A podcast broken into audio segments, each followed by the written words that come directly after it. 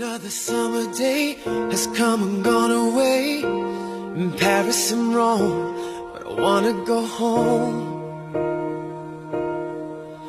Mm. Maybe surrounded by a million people. Hey guys，优秀的人不孤单，请让我们相遇。这里是你的移动英语私房课第一千零四十九期的应月月。I'm the host of this program，陈浩，broadcasting in Beijing, China. Welcome back。 今天节目的第一部分，我们继续记的单词是和随便的、非正式的、临时的相关，是一个比较简单的单词。今天这期节目之后，希望你早日把它变成主动词汇。我们来先听第一个场景，Listen up。 Nothing too casual, like jeans, for example. Nothing too casual, like jeans, for example. Nothing too casual like jeans, for example。我们来看细节，Nothing too casual，不是特别随意的东西，like jeans。 比如说像牛仔裤，jeans，J E A N S，jeans。Nothing too casual like jeans, for example。今天的关键词是 casual，C A S U A L。这个单词我们虽然熟悉，但是它有以下四种非常常见的场景。第一种可以表示漫不经心、随意的，会员同学可以参照讲义。If you're casual, you are or you pretend to be relaxed and not very concerned about what is happening or what you're doing，这是第一层。 第二层可以表示事情的偶发、偶然或者是碰巧。A casual event or situation happens by chance or without planning。第三种情况就是刚才的场景，casual clothes are ones that you normally wear at home or on holiday and not on formal occasions。最后一种就是临时的、短期的。Casual work is done for short periods and not on a permanent or regular basis。 啊，临时工，比如说临时工也可以用 casual workers 这样的表达，不过我们更多在考试当中见到的是 temporary stuff 那样的表达。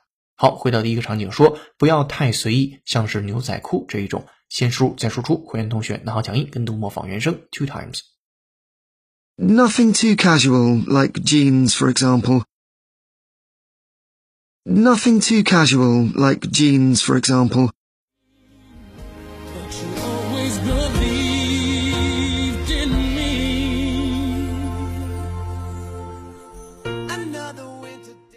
Alright，场景一结束，我们来听场景二，Listen up, please. I'm striking up a casual conversation with you.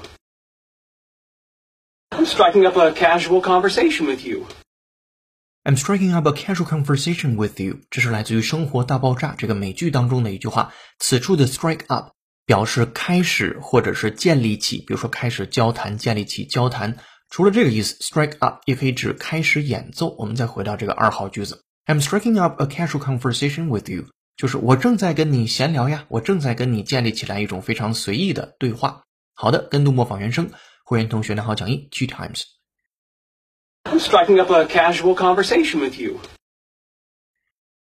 I'm striking up a casual conversation with you. Oh, I miss you, you know. And I'll be keeping Right，场景二结束，我们来听场景三。Listen up, please.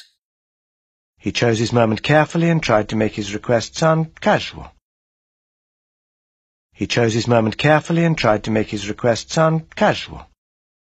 He chose his moment carefully and tried to make his request sound casual.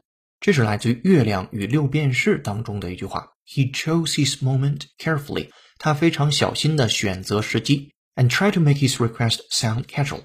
尽量使自己的语气显得很随便。Try to make his request sound casual. C A S U A L casual 这个词。好，我们来再回到场景当中，跟读模仿两遍起。 He chose his moment carefully and tried to make his request sound casual. He chose his moment carefully and tried to make his request sound casual. Alright，三个场景结束之后，回顾一下 casual 这个词，它可以表示漫不经心的、随意的， 也可以表示情况或者是事件偶然的、碰巧的，以及服装上休闲的便装，或者是临时的、短期的，都是这个词。希望你早日把它作为主动输出类的单词。好，接下来咱们进入第二趴，Today's idiom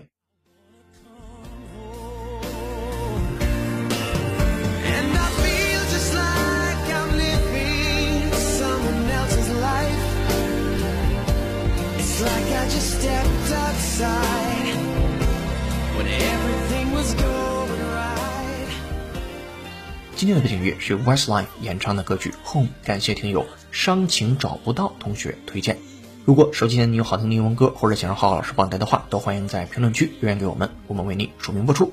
如果想获得与节目同步的讲义和互动练习，并利用英语约小程序完成当期内容的跟读模仿打分测试，搜索并关注微信公众号“英语约约约”，约是空子的约，点击屏幕下方成为会员按钮，按提示操作就可以了。先社会进一杯咖啡的价格，整个世界的精彩。跟读原声学英文，精读新闻聊世界。这里是你的第一千零四十九期英语约约，做一件有价值的事儿，一直做，等待时间的回答。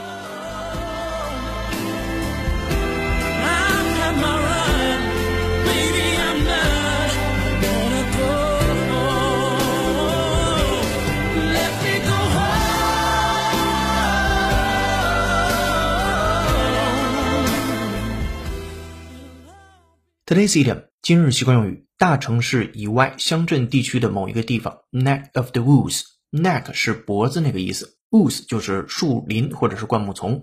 Neck of the woods 放在一起，字面意思是一片树林的地带。习惯用语当中指的是大城市以外的某个特定的地方。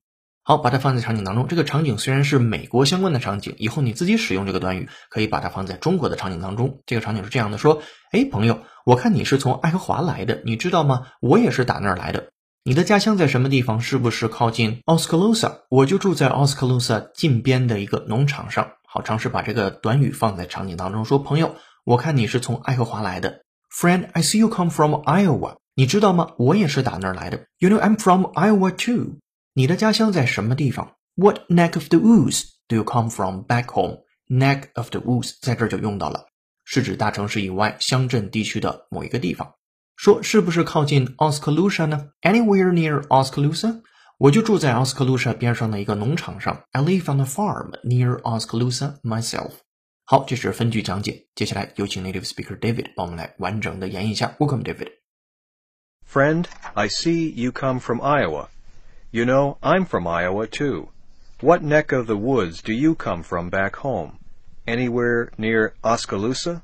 I live on a farm near Oskaloosa myself. Another sunny place. I'm lucky, I know, but I wanna go home.